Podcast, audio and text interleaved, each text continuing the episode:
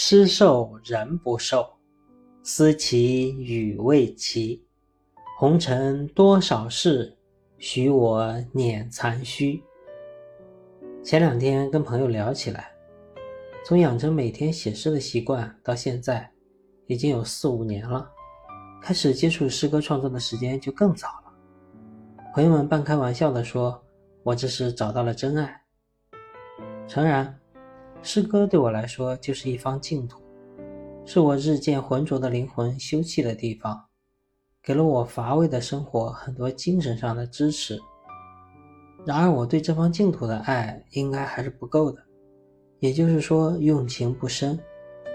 相较于诗奴贾岛的反复推敲，卢延让的“阴安一个字，碾断数金须”。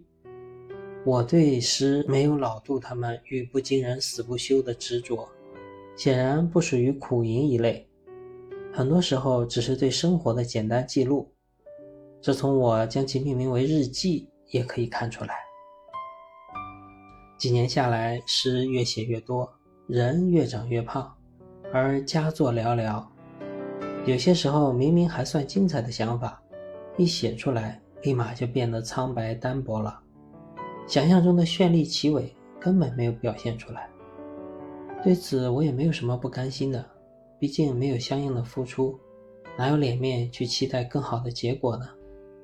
虽然没有走精益求精的路子，但是我的小诗写作范围倒是很大，大到家国兴衰，小到一花一草，凡我所见所想皆可入诗，也算是忠诚于日记这一定位了。有时候也会想，会不会是还没有遇到值得大书特书、反复推敲的主题？只是这个想法也无法求证，且慢慢写，慢慢读，慢慢等吧。